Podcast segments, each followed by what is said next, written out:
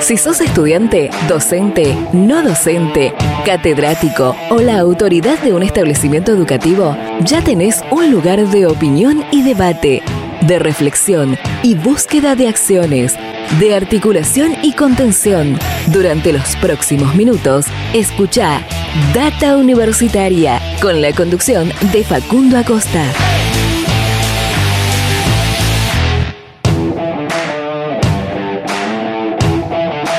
Bienvenidos y bienvenidas una vez más a este espacio dedicado a la comunidad que le da vida a las universidades. ¿Qué tal? ¿Cómo les va? Mi nombre es Facundo y como siempre los voy a estar acompañando durante esta próxima hora. Así es, iniciamos una vez más este espacio que denominamos Data Universitaria Radio, donde te informamos de todo lo que pasa y va a pasar en el mundo universitario.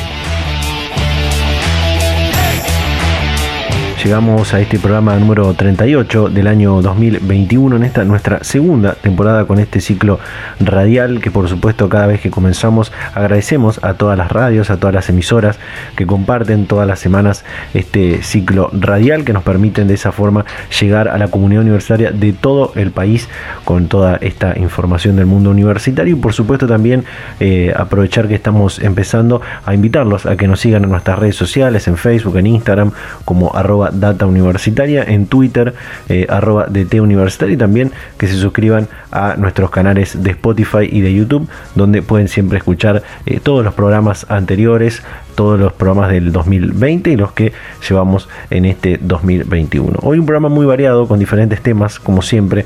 Vamos a estar hablando de la hora ley de etiquetado frontal de alimentos, vamos a estar hablando de vacunas contra el COVID-19 y este, esta tercera dosis que se anunció para algunas vacunas.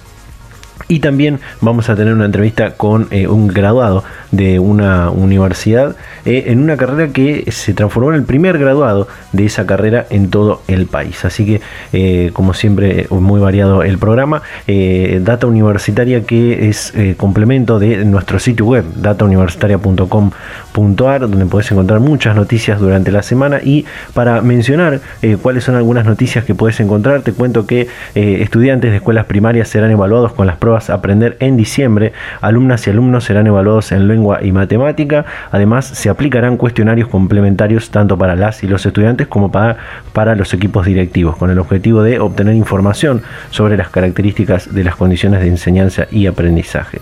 Estudio analizó el impacto de la pandemia en la salud mental de estudiantes universitarios, es el título. Se trata de una investigación del Instituto Tecnológico Buenos Aires que mostró que la falta de actividad física y interacción social durante la pandemia del COVID-19 provocó un impacto en la salud mental de estudiantes universitarios. Analizaron los niveles de depresión y trastorno de ansiedad generalizada durante dos momentos diferentes de la pandemia, el cual demostró que los niveles de depresión y la ansiedad bajan de acuerdo con la relación de ejercicio físico de tres o más días a la semana y con periodos de interacción social iguales o mayores de seis meses. Eh, y otra que te puedo contar es que Ciudad de Buenos Aires y 25 universidades de todo el país lanzan convocatoria de becas federales. Los estudiantes universitarios de grados que estén inscritos en una de las más de 300 carreras de las 25 universidades que participan podrán aplicar para obtener una de las 50 becas disponibles para realizar la movilidad entre los meses de marzo a julio de 2022. La beca cubre el traslado y de vuelta y el alojamiento en la ciudad en la que esté alojada la universidad de destino. Los estudiantes deberán solicitar a su universidad el aval correspondiente y completar los formularios de inscripción y documentación. La inscripción estará abierta hasta el 14 de noviembre. Bueno, estas son algunas noticias, hay muchas más que puedes encontrar en nuestro sitio web datauniversitaria.com.ar.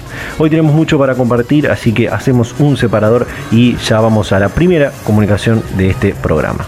Data Universitaria. Información, comentarios, entrevistas, investigaciones, todo lo que te interesa saber del mundo universitario. Las 24 horas del día y en el momento que quieras. Visítanos en datauniversitaria.com.ar. como te comentaba en la apertura, eh, esta semana se transformó en ley el etiquetado frontal de alimentos, luego de que el pasado martes 26 de octubre la Cámara de Diputados de la Nación le dé sanción definitiva al proyecto de ley de promoción de la alimentación saludable. Y por eso esta semana nos comunicamos con Andrea Graciano, eh, licenciada en nutrición de la Universidad de Buenos Aires, expresidenta de la Federación Argentina de Graduados en Nutrición y consultora en nutrición de UNICEF Argentina para hablar justamente del etiquetado frontal de alimentos. Vamos a compartir esta entrevista donde comenzamos preguntándole eh, por qué era y es importante esta normativa para la alimentación. Compartimos esta entrevista con la consultora de UNICEF Argentina, Andrea Graciano. Bueno, en Argentina la principal causa de enfermedad y muerte es la malnutrición que adopta múltiples caras, pero la más prevalente es la malnutrición por exceso, que comprende el sobrepeso, la obesidad y las enfermedades no transmisibles relacionadas con la alimentación. Más del 70% de las muertes en nuestro país se deben a enfermedades no transmisibles. Y eso esa manifestación, la malnutrición, lo que muestra es que hay un derecho que está siendo vulnerado, que es el derecho a la alimentación adecuada, y el gran motor de esto que llamamos la pandemia silenciosa, el gran motor de esta alta prevalencia de malnutrición, es precisamente el consumo creciente de productos ultraprocesados, que son alimentos y bebidas que se comercializan envasados y que tienen una característica, que tienen un exceso en calorías y o en nutrientes críticos, grasas, azúcares y sodio, que los vuelve particularmente sabrosos, que hace que cuando abrimos un paquete no podemos eh, parar de comer hasta terminarlo y que aparte tienen otra característica que es que son productos fuertemente publicitados. La industria alimentaria despliega una serie de estrategias que gran parte de esas estrategias se dirigen especialmente a las infancias, estrategias como por ejemplo entregar premios o regalos o colocar figuras deportivas o musicales o, dibujitos o, mm, caricaturas o el personaje de la película de moda en los envases, que son todas estrategias que realmente eh, lo que hacen es promover la venta de los productos eh, y que este proyecto de ley también viene a regular, ¿no? Este proyecto no, esta ley es tan reciente que todavía seguimos hablando de proyecto, pero no, ya tenemos ley. O sea, la ley de etiquetado frontal en realidad es una ley de promoción de la alimentación saludable, que por un lado lo que hace es establecer la implementación obligatoria de un etiquetado frontal de advertencias. Lo que establece la ley es que en el frente de los envases se coloquen sellos de advertencia que van a ser octágonos de color negro que nos indican indiquen cuando un producto tiene exceso en nutrientes críticos. Y además contiene otras regulaciones, como por ejemplo la prohibición de la publicidad, promoción y patrocinio de alimentos y bebidas no saludables, es decir, de aquellos productos que tengan aunque sea uno de estos sellos, cuando se dirigen a las infancias, ¿sí? O sea, van a estar prohibidas estas acciones de marketing. Y también eh, lo que eh, incluye la ley es una protección de los entornos escolares porque establece la incorporación de educación alimentaria y nutricional en las escuelas, eh, en todo el sistema educativo nacional, tanto de nivel inicial, primario y secundario, y también una regulación de la oferta de alimentos dentro de las de los establecimientos educativos que no se van a poder comercializar, no se van a poder vender en los kioscos y los buffets los productos que tengan, aunque sea uno de estos sellos, pero tampoco se van a poder entregar, porque de hecho hoy en muchas escuelas se ofrecen desayunos, almuerzos o meriendas que están llenas de estos ultraprocesados. Entonces, esta ley también viene a poner un coto, una regulación respecto a los alimentos que circulan en los espacios educativos. Andrea, ¿hay experiencias de este tipo en otros países de, la región, como también algunos países de, Europa que tienen un, sistema similar? Eh, pero aquellos que objetaron, eh, cuando esto era, esto era todavía un proyecto, eh, o plantearon dudas, entre otras cosas, manifestaban que su aplicación no necesariamente muestra mejoras en tasas de, por ejemplo, la, obesidad, como estamos hablando. ¿Qué, ¿Qué puedes decirnos sobre esto? Bueno, lo que sabemos es que muchos países han avanzado con la implementación de etiquetado frontal. Algunos, por ejemplo en Europa, la aplicación es voluntaria y América Latina ha sido pionera en la implementación obligatoria. Y esto es muy importante aclararlo porque cuando la implementación es voluntaria, ¿qué es lo que termina sucediendo? Si la industria alimentaria no está obligada a informar que su producto no es saludable, no lo hace. Entonces lo terminan usando como una estrategia de marketing más. Solo lo utilizan aquellas empresas que producen alimentos saludables y nutritivos. Entonces nos perdemos de esta información porque quienes deberían informarnos cuando un producto tiene exceso de nutrientes críticos no lo hacen. Entonces América Latina ha sido pionera, el primer país de la región en implementar un etiquetado frontal de advertencia fue Chile en el año 2016 y luego se fueron sumando Perú, Uruguay, México, recientemente también se aprobó en Colombia.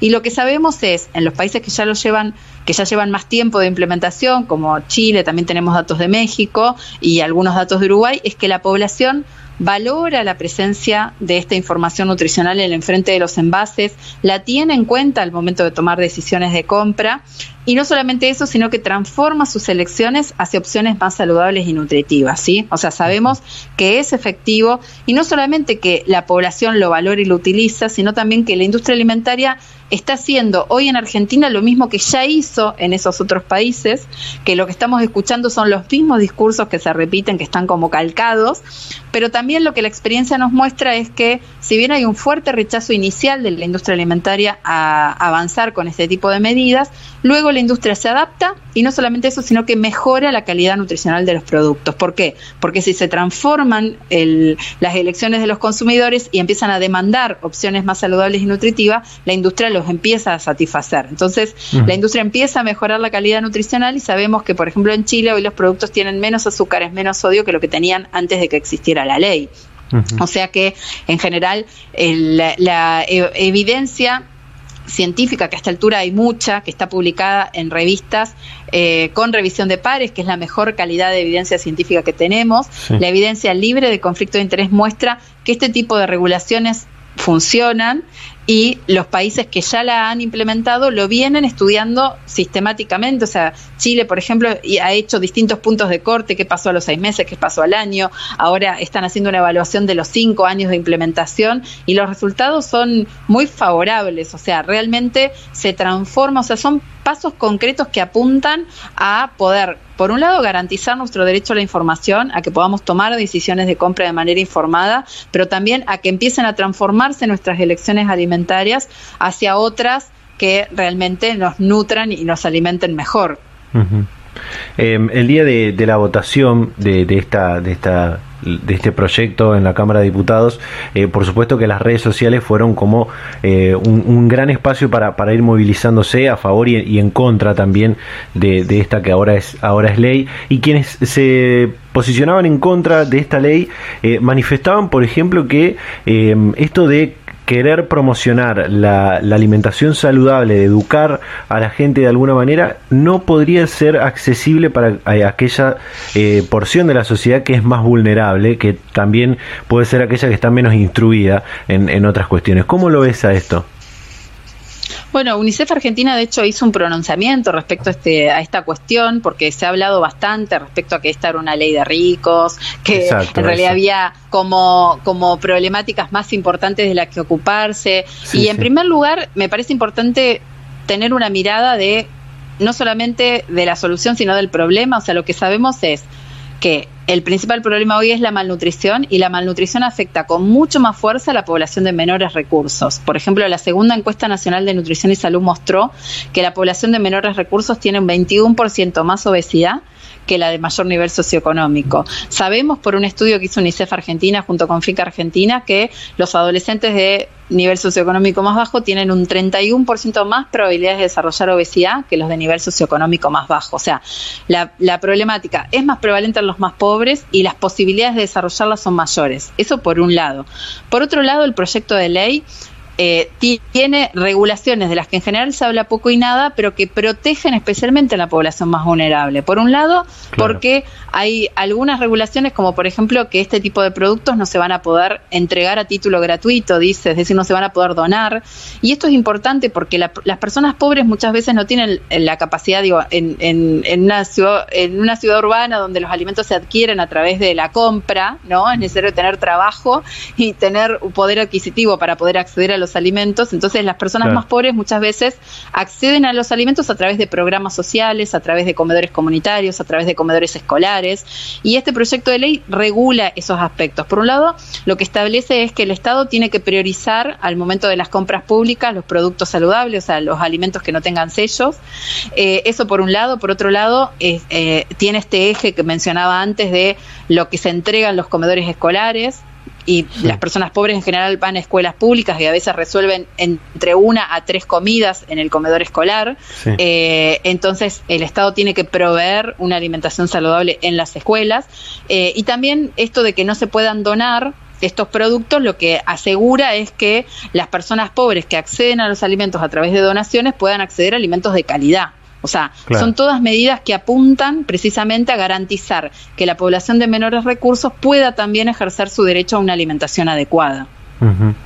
Eh, Andrea, también eh, antes mencionabas esto de, los establecimientos educativos y otro punto fundamental que tiene la ley y, que es importante destacar tiene que ver con la promoción y la educación, porque a través del Consejo Federal de Educación van a promover la inclusión de actividades didácticas, establecer eh, contenidos mínimos de educación alimentaria nutricional en, todos los niveles de la, de la educación básica. ¿no? ¿Cómo, ¿Cómo ves este punto?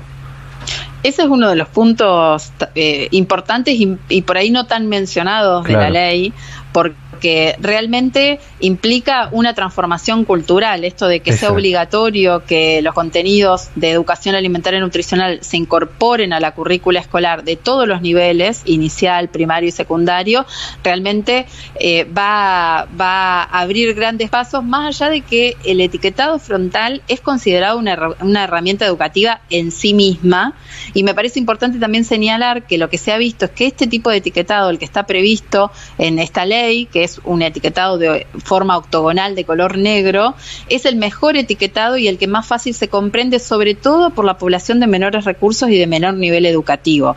Y de hecho, eh, el primer país, como decía, que ha sido Chile en implementarlo, lo tiene muy estudiado y lo que se ha visto es que hay estudios que dan cuenta que un niño de 6 años ya lo comprende y la experiencia de lo que muestra es que incluso quienes no saben leer, lo que los chicos y chicos que por ahí están en, el preescolar o incluso niños y niños de, edades más pequeñas, eh, identifican rápidamente cuáles son las opciones saludables y nutritivas cuando ven, ellos le llaman las cositas negras, ¿no?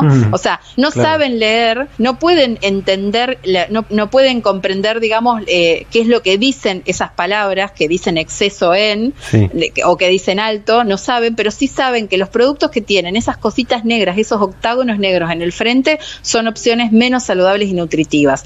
Y de hecho, algo que me parece interesante destacar es que Gran parte de las estrategias de marketing que la industria alimentaria utiliza están dirigidas especialmente a niños, niñas, que son la puerta de entrada de esos productos en el hogar. Y en los países que avanzaron con este tipo de regulaciones, los chicos lo que se ha visto es que desalientan a sus padres a que compren estos productos. ¿sí? O sea, dicen, no, no, no los lleves porque tiene la cosita negra. Entonces, realmente eh, tiene un impacto muy positivo y es un impacto que, digamos, es una ley que protege especialmente a las infancias y que ha tenido un impacto muy positivo en los países que han podido avanzar con estas regulaciones.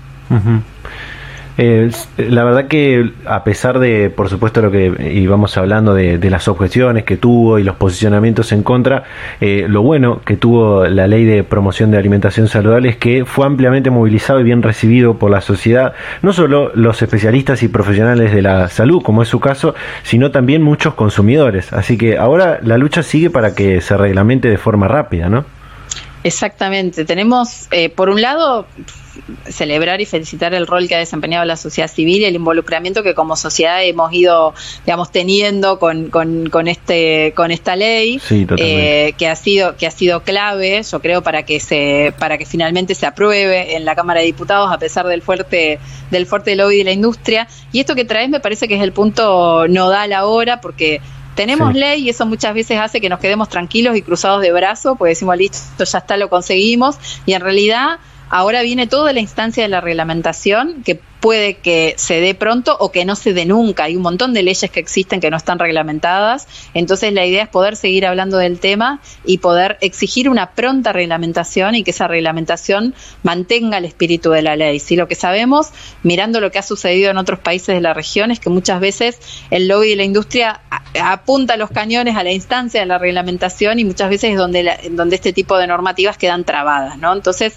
miramos, por ejemplo, el caso de Perú. En Perú, la ley se sancionó en 2013 y recién se puso en vigencia en 2018. Entonces digo que eh, es muy importante hablar de este tema, es muy importante que podamos exigir una pronta reglamentación y que sigamos hablando de la ley de etiquetado para que realmente entre en vigencia y tenga un efectivo cumplimiento y no sea letra muerta en un papel. Data Universitaria, con la conducción de Facundo Acosta. Bien, ahí escuchábamos eh, a Andrea Graciano, licenciada en nutrición de la Facultad de Medicina de la UBA y consultora en nutrición de UNICEF Argentina sobre la ley de etiquetado frontal de alimentos y su importancia para la, salud y para la alimentación. Eh, algo que venimos hablando desde hace varios meses y que finalmente este martes 26 de octubre se transformó en ley en la Argentina. Eh, con esto cerramos el primer bloque de este programa. Nos quedan algunas cosas por compartir, así que hacemos un pequeño corte y ya continuamos con más Data Universitaria Radio.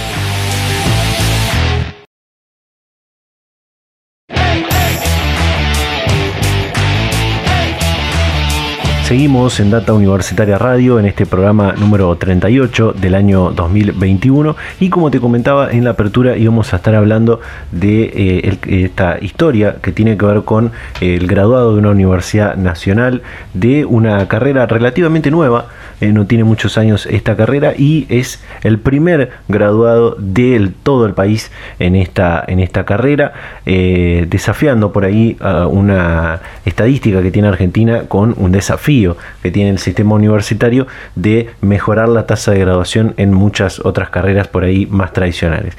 Por eso también es para celebrar que eh, haya graduados en estas carreras más nuevas. Y por eso está para hablar con nosotros Marcelo Cosaruc, graduado flamante graduado de la Universidad Nacional Arturo Jaureche. Marcelo, ¿qué tal? ¿Cómo estás? Bienvenido a Data Universitaria Radio. Hola, ¿qué tal? Buenas tardes. ¿Todo bien por acá, por suerte? Buenísimo. Bueno, desde la semana pasada te convertiste en el primer graduado en Ingeniería en Transporte de la UNAG, pero también de todo el país.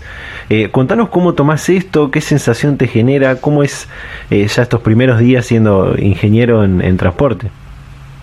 Sí, sí, sí. Em, bueno, esto fue el, el 22, eh, fue el viernes pasado. Este, no, bueno, en principio yo lo considero, estoy muy, muy eh, feliz por, por este logro que, que conseguí, pero más que nada, bueno, por el hecho de, de haber concluido una carrera universitaria, ¿no? En principio, este, después, eh, el hecho de ser el primero de una carrera a nivel nacional, bueno, es un agregado que, creo que aún no he caído del todo porque bueno, estoy viendo que toma una repercusión que no, no me imaginaba. Este, Bueno, yo era consciente de que era una carrera nueva, recién el año pasado se terminó de, digamos, de poder eh, dictar el plan de estudios completo de la carrera. Este es el sexto año que, que la carrera está vigente, por lo menos acá en, en La Jaureche. Y bueno, si bien sabía que era de los estudiantes más avanzados, porque bueno, no somos muchos y nos conocemos, este, bueno, nada, lo, logré ser el primero y nada, muy feliz también, ¿no? Es un valor agregado quizá pero yo en principio más que nada estoy feliz por haber podido concluir mi, carrera. Eh, es así como vos decís, eh, esta ingeniería comenzó a dictarse en 2016 en cinco universidades nacionales, una de ellas la, Arturo Jaureche. Eh, preguntarte cuándo comenzaste, por qué la elegiste, si te acordás cuáles eran tus expectativas en ese momento, digo, al momento de, de decidir y anotarte en la, en la facultad, ¿no? Sí, Sí, bueno, yo a lo largo de mi vida universitaria, digamos, yo terminé en la, secundaria en el 2010 eh, y no, no, no me anoté directamente en esta carrera, sino que, bueno, venía de cursar otras eh, previamente. Em, bueno, me ha ido muy bien a mí en la secundaria y pensé que la universidad iba a ser también algo sencillo, que, que me iba a poder encontrar fácilmente, eh, pero bueno, tuvo sus, sus cositas. Eh, en principio, bueno, yo apuntaba a una carrera que, era la ingeniería en petróleo. Eh, cuando yo concluí la secundaria, esa carrera no se dictaba en universidades eh, públicas y no tenía la posibilidad de, ir a un, a un, privado, así que bueno, me fui a otra, por otra especialidad, también dentro de la ingeniería, pero bueno, comencé estudiando ingeniería electricista en, en la UBA, hice el CBC, ingresé a la carrera, todo pero bueno, luego por cuestiones personales tuve que dejarlo. Al tiempo me entero que en la Universidad de Arturo Jaureche eh, estaba la carrera de Ingeniería en Petróleo, que era la que yo tenía ganas de estudiar en un principio. Este, así que bueno, ahí es cuando yo conozco la universidad, me inscribo y comienzo allí eh, estudiando esta carrera. ¿no? Eh, hice los dos primeros años y luego surge esta propuesta de la ingeniería en transporte. Y bueno, tenía un amigo que se, inscribió en la carrera y me empezó a comentar como de, qué iba la mano, de qué se trataba y la verdad que me resultó una propuesta superadora a lo que yo esperaba de, la ingeniería en petróleo, así que tomé la decisión de, pasarme ¿no? a la, carrera, así que estoy cursándola desde el 2016.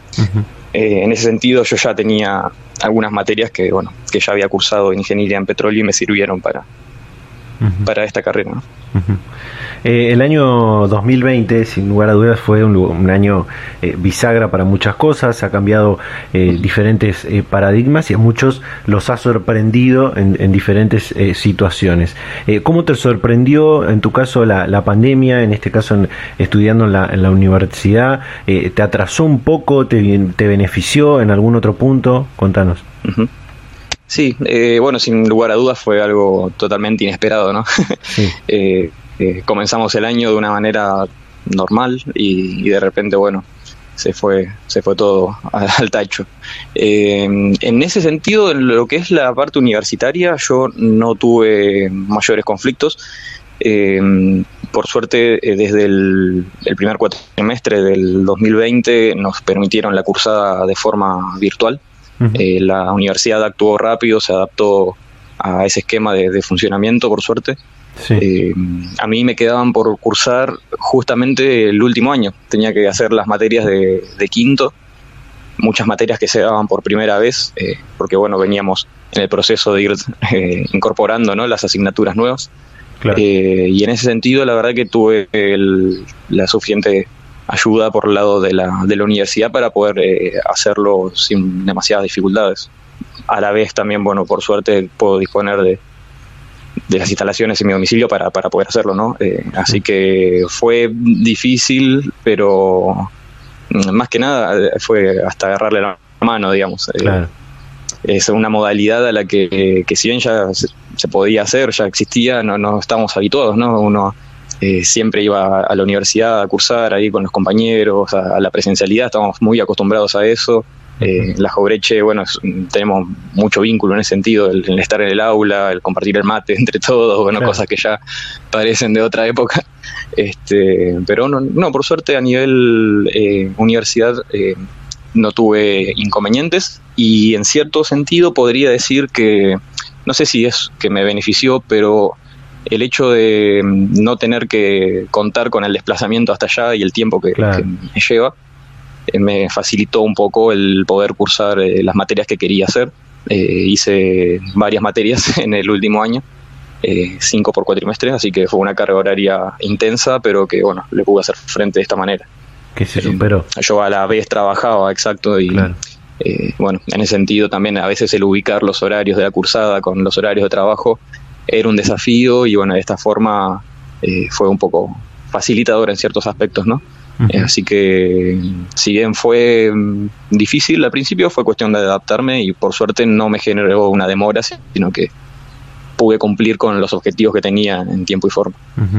Eh, una cosa que, quisiera que nos cuentes, destacando primero que la defensa de, tu trabajo final tenía que ver con la práctica profesional supervisada y eh, fue en un, en un ámbito eh, presencial, porque estamos en una situación en la que se puede dar de, esa manera, obviamente respetando los protocolos vigentes y demás, y estuviste acompañado, creo, de, tu familia, de amigos, además de, docentes y, demás, ¿no? ¿Cómo fue ese momento, eso, rendir de esa, de esa forma, exponer ese trabajo en frente de, tanta gente? Sí, en, bueno, en principio fue una grata sorpresa, ¿no? Que me hayan permitido hacerlo de forma presencial, porque yo sabía, ya me había hecho a la cabeza de, que iba a ser de forma virtual, ¿no? Como veníamos hablando, todo el desarrollo de este último tiempo había sido de esa manera, entonces suponía que iba a ser del mismo modo.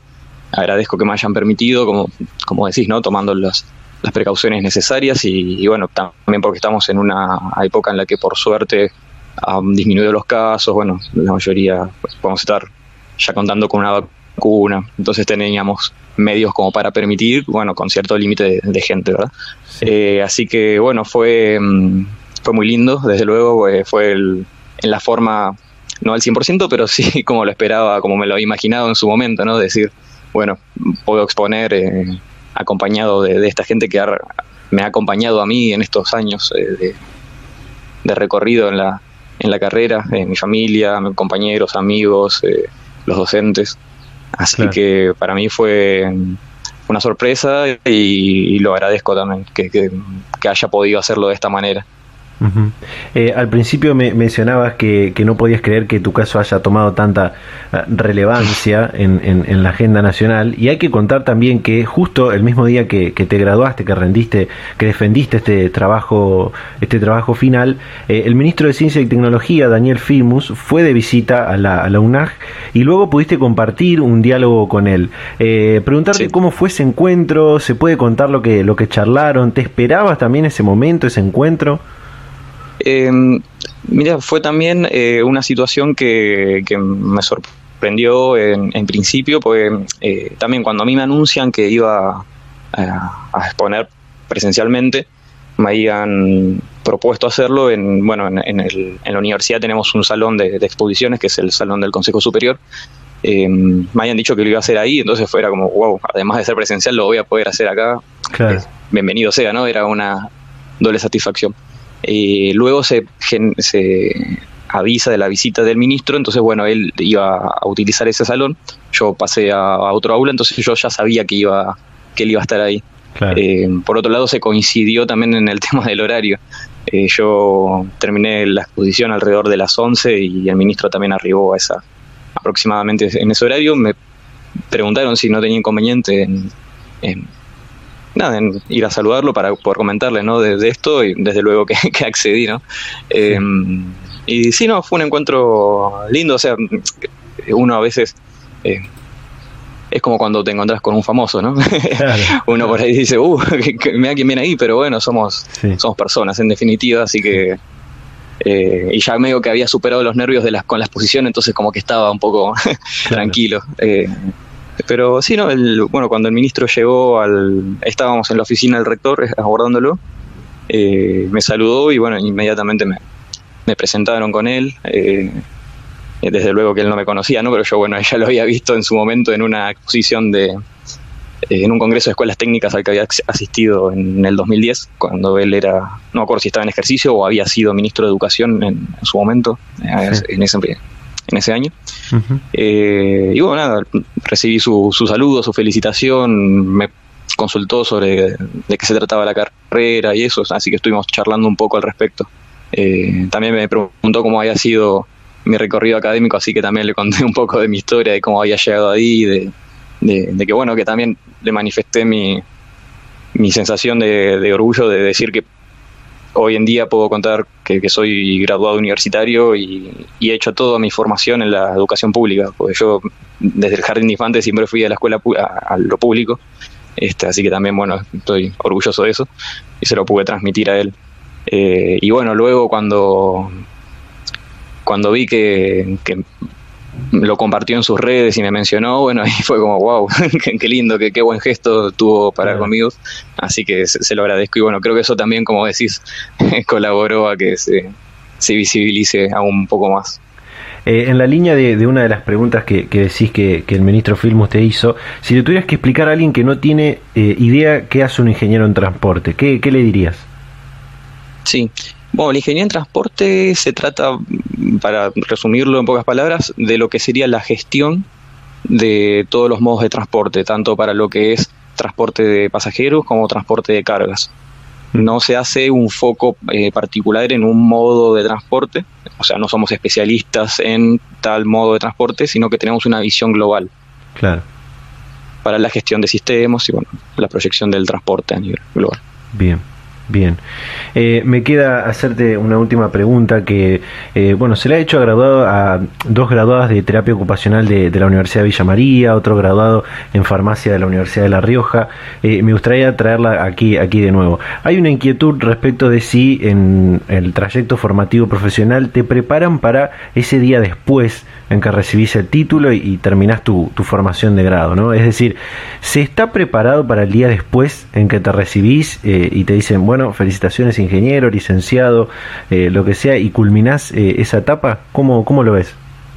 Sí. Eh, desde mi experiencia personal lo puedo decir, porque creo que también es un poco de acuerdo a la, vivencia de cada uno, Por ahí hay gente que Totalmente. a medida que desarrolla su carrera universitaria ya está trabajando tal vez en el sector al cual luego se va a dedicar eh, y bueno, en mi caso es el, el, opuesto. Yo he trabajado desde que terminé el secundario, pero nunca en algo vinculado a las carreras de ingeniería. Eh, por suerte, la, la UNAG, eh, bueno, tiene la, en su forma, digamos, de, desarrollar las clases, tenemos muchos profes que vienen de la rama del, del ámbito, bueno, en el cual por ejemplo, de la parte ferroviaria y eso, que desarrollan su actividad profesional ahí, entonces nos, nos transmiten bastante vivencias de lo que es eh, el desarrollo de la, de la profesión luego. Em, y actualmente aún no, no, estoy trabajando en, en, el ámbito profesional, así que em, tal vez para respondértela al 100% tendría que esperar un poquito más. Eh, pero, pero yo creo que la formación que recibimos eh, es buena en ese sentido. Ellos eh, nos transmiten esa experiencia y nos hacen trabajar sobre casos reales, ¿no? sobre analizar estudios de caso y ese tipo de cuestiones. Y por otro lado, la actividad final que tiene la, la universidad para, bueno, para egresarnos es esto de la práctica profesional. Entonces ya nos genera un primer acercamiento a, a la actividad. Eh, desde luego en el contexto de una práctica, eh, teniendo en cuenta que aún uno eh, está, digamos, marcado como estudiante. en ese sentido, bueno, la práctica profesional creo que aporta eso de, una, una primera visión para quienes no la, no la tenemos aún. Y, y sí, yo creo que sí, la preparación, por lo menos en principio, como te digo, creo que está bastante bien. Yo mi trabajo lo hice sobre optimización de frecuencias en una empresa de transporte público automotor en la ciudad de La Plata. Eh, eh, así que bueno, cuando me, presenté en la empresa, que era la, práctica que, pretendía desarrollar, luego bueno, cuando ya tenía el tema sobre el cual lo iba a hacer y eso, eh, tuve charlas con, bueno, con quienes desarrollan la práctica ahí, lo considero que fue bueno, una experiencia positiva de aprendizaje y, y yo creo que si eso ya lo sacamos del contexto de una práctica y fuese como mi primer trabajo, creo que, la preparación está, está bastante bien, digamos, para, para salir a trabajar. Excelente. Marcelo Cosaruc, flamante eh, ingeniero en transporte de la Universidad Nacional Arturo Jaureche. Muchísimas gracias eh, por este tiempo, por la predisposición para charlar y, y comentarnos un poco tu historia aquí en Data Universitaria. Sí, no, por favor, muchas gracias a ustedes. Eh, como te digo, eh, forma parte también de esta trascendencia inesperada que, que, ha tomado, así que bueno, se agradece desde luego. Data Universitaria. Información, comentarios, entrevistas, investigaciones, todo lo que te interesa saber del mundo universitario. Y cerramos este bloque del programa luego de escuchar a Marcelo Cosaruc, flamante graduado de Ingeniería en Transporte de la Universidad Arturo Jaureche. Eh, así que con esto cerramos este bloque. Nos queda hablar de vacunas contra el COVID-19 en, en el próximo bloque. Así que hacemos un pequeño corte y ya volvemos con más Data Universitaria Radio.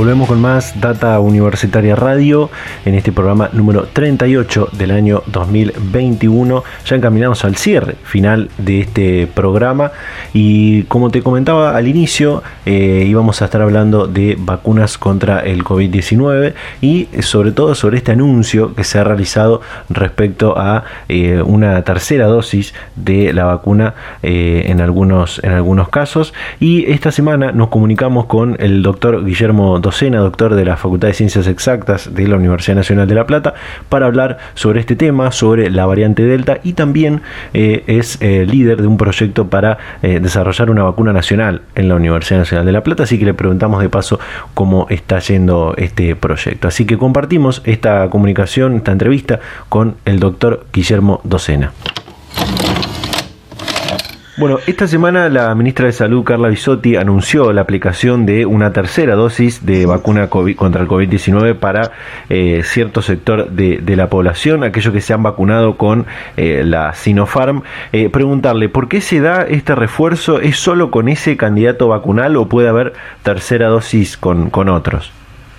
No, en primera instancia hay que eh, definir qué es tercera dosis y diferenciarla de refuerzo. Tercera dosis se utiliza para completar un esquema en los casos que eh, el esquema completo sea, digamos, eh, con una o genere una eficacia menor eh, con respecto a otras vacunas o en otro tipo de individuos. Por eso acá se habla de tercera dosis en inmunodeprimidos o inmunodeficientes, porque tienen un sistema inmune que funciona eh, distinto o deficitariamente con respecto a una persona sana, y también mayores de 50 años, porque por la edad también sabemos que el sistema inmune no tiene, eh, digamos, la, misma capacidad de, funcionamiento que en una persona menor.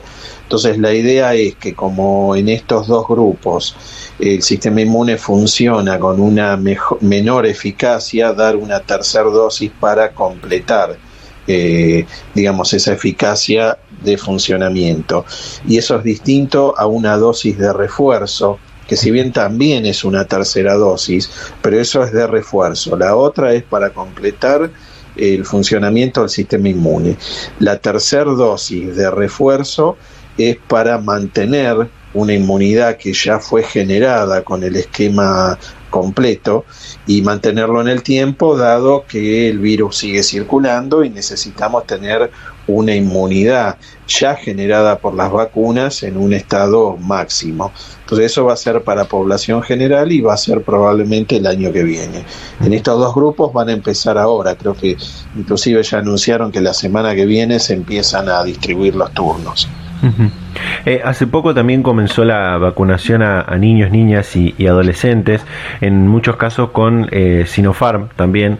Eh, una vez transcurrido un, tiempo de, en el que tienen el esquema completo, ¿también van a recibir esta, esta tercera dosis? Sí, sí, sí. Sí, porque, digamos, en primera instancia fue fundamental que se haya avanzado en la vacunación de menores de 18 años, porque en este momento del plan de vacunación en mayores de 18 ya se había alcanzado, digamos, una saturación. Eh, solo un 4 o 5% decidió no recibir vacuna, lo cual es importante. No es lo ideal, pero es importante porque lo, ideal sería que todo el mundo reciba la vacuna. Entonces, bueno, al avanzar en menores de 18 uno puede incrementar el porcentaje de la población que va a estar vacunada y eso permite alcanzar la inmunidad comunitaria o colectiva. En este caso, yo creo que al año de que, digamos, hayan recibido la primera dosis, o sea, eh, septiembre o octubre o septiembre del año que viene, van a tener que recibir la dosis de refuerzo también. Eso todavía hoy no lo sabemos, porque ni siquiera ahora hace un año que estamos, que se empezó a vacunar. Lo que se hace con, con estos otros dos grupos es en manera conservadora o preventiva y sobre todo viendo lo que ocurre en otros países con otras vacunas.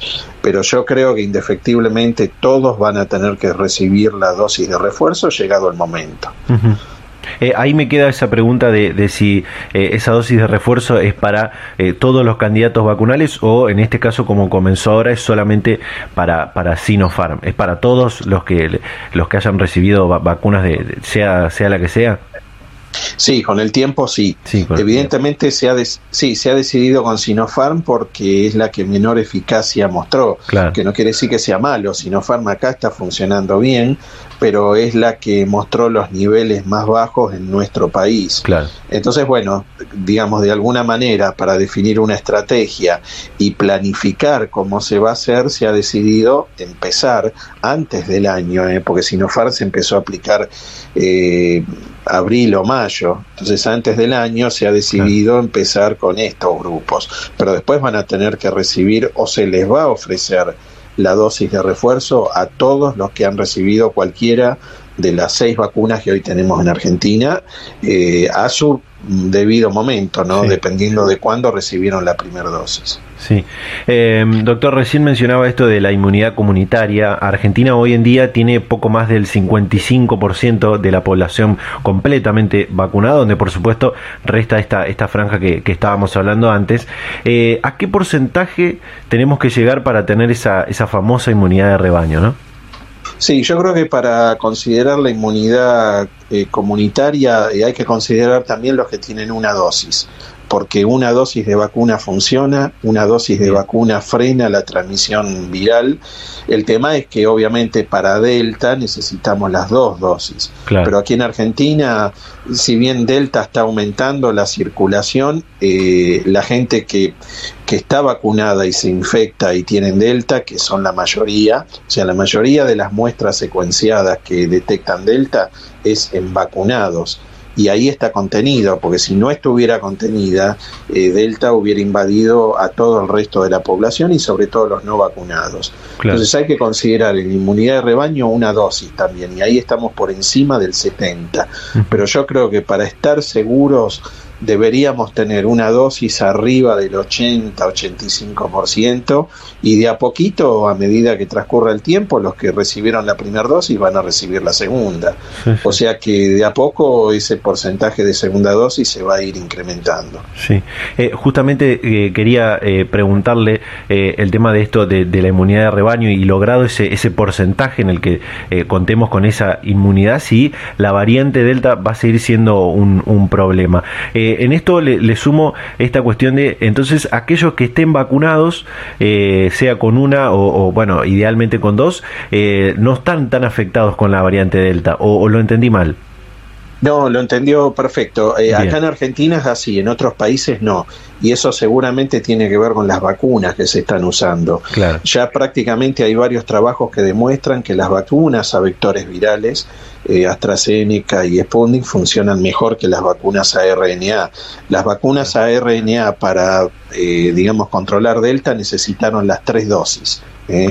Las de vectores virales aparentemente no. Hace muy poquito inclusive se publicó un estudio en Rusia, en Moscú, donde tienen el 99,5% de los infectados con Delta.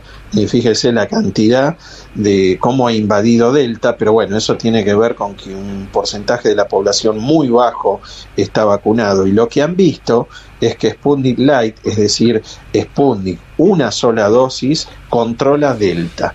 Y eso es probablemente lo mismo que esté pasando aquí en Argentina. Una dosis de Sputnik o vacunas a vectores virales esté controlando Delta. Eh, el tema es que Delta, eso es lo preocupante, cada vez hay un porcentaje mayor de, los infectados diagnosticados que tienen Delta, por lo cual eh, todavía esto no está resuelto, eso no sabemos en qué va a terminar y sobre todo que tenemos por delante la temporada que es favorable para el virus.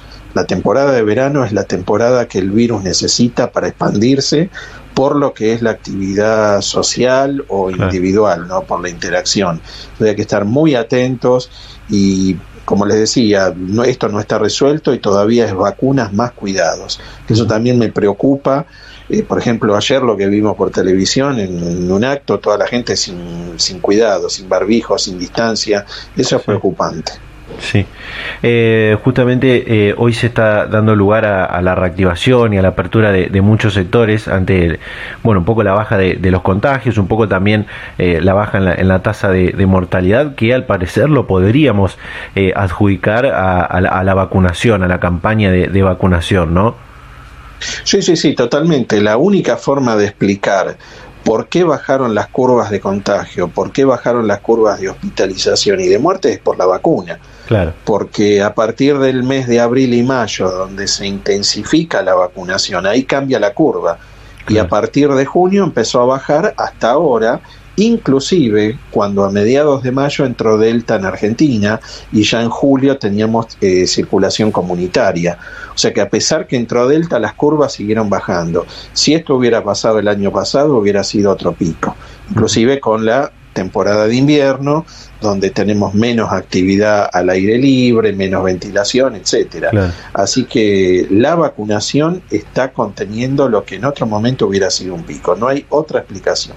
Claro, eh, o sea que por más que estén bajando los contagios de, COVID en general, eh, la preocupación ahora es cómo controlar los contagios que se descubren que son de la variante Delta, ¿no? Sí, sí, sí, exactamente. Eh, y sobre todo por eso es tan importante que se continúe con la vacunación en menores, porque en este momento menores de 18 años son los grupos vulnerables porque por la actividad que tienen y sobre todo porque ahí están concentrados los no vacunados, ese es el reservorio que necesita el virus para expandirse, no vacunados. Entonces es muy importante, además eh, también es importante cómo se está avanzando con el plan de vacunación y la aceptación que está teniendo la vacuna en la franja de 12 a 17, lo cual la verdad que a mí me sorprendió. Eh, hay casi un 70% de la población que se ha anotado y ya casi un 50% ha recibido la primera dosis, lo cual es muy importante porque quiere decir que los adolescentes han tomado conciencia, que van a estar más tranquilos si están vacunados, no solo ellos, sino el entorno familiar y el grupo o la burbuja o el grupo de amigos, etcétera. Entonces, eso es muy importante y eso se ha modelado con distintos sistemas eh, matemáticos que en este momento, si logramos avanzar casi a mediados de noviembre con esta población vacunada, eh, va a estar bastante controlada la situación. Totalmente. Eh, doctor, por último, usted forma parte del proyecto para desarrollar una vacuna nacional contra el COVID junto a otros científicos e investigadores de la Universidad Nacional de La Plata. Me gustaría consultarle cómo continúa el trabajo, en qué etapa se encuentra. Sí, exactamente. Estamos en plena tarea tratando de terminar lo que se llama la fase preclínica, es decir, estudios en animales. Y bueno, hemos recibido hace poco financiación muy importante del MINCID, del Ministerio de Ciencia y Tecnología e Innovación, y eso es lo que nos permite encarar ahora la última etapa, que es la que se llama de escalado es decir, producir la vacuna en cantidades mucho mayores y en una condición o calidad que permita ser utilizada para la inoculación de, personas, de humanos. Entonces, bueno, lo que estuvimos hasta ahora estudiando y viendo en ratones con una vacuna producida a escala de laboratorio, ahora vamos a empezar esta etapa donde vamos a probar si la vacuna mantiene las mismas propiedades de seguridad, inmunogenicidad y eficacia de protección con una vacuna que se produce en volúmenes mucho más altos y, como le decía, con control de calidad que se llama GMP o buenas prácticas de manufactura.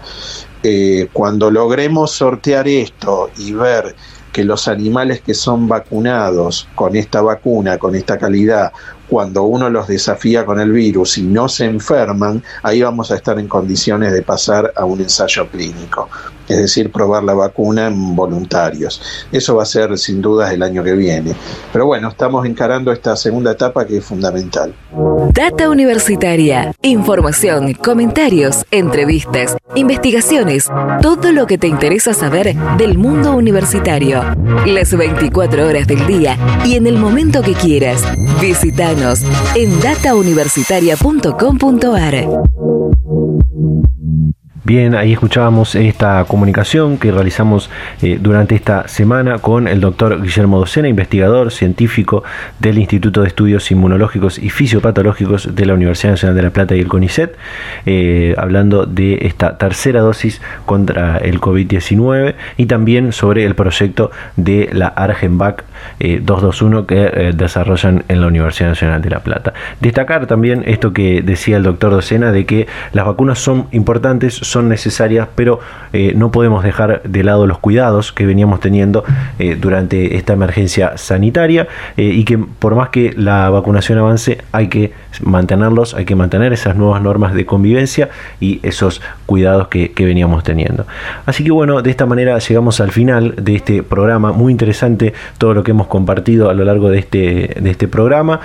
al principio que hablamos de la ahora ley de etiquetado frontal de alimentos con Andrea Graciano, eh, consultora de nutrición en UNICEF Argentina.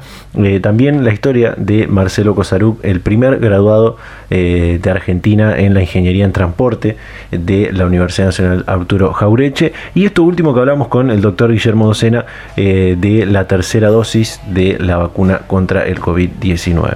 Así que muchísimas gracias como siempre a todos por estar ahí del otro lado, invitarlos, invitarlas a que nos sigan en nuestras redes sociales, en Facebook, en Instagram, arroba data universitaria, en Twitter, arroba DT universitaria, eh, y también se pueden suscribir a nuestros canales de Spotify y YouTube, así pueden eh, ver y escuchar otros contenidos complementarios y eh, volver a escuchar algunos programas anteriores. También como siempre a todas las radios que comparten semana a semana este ciclo radial.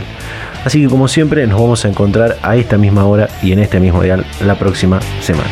Chau chau.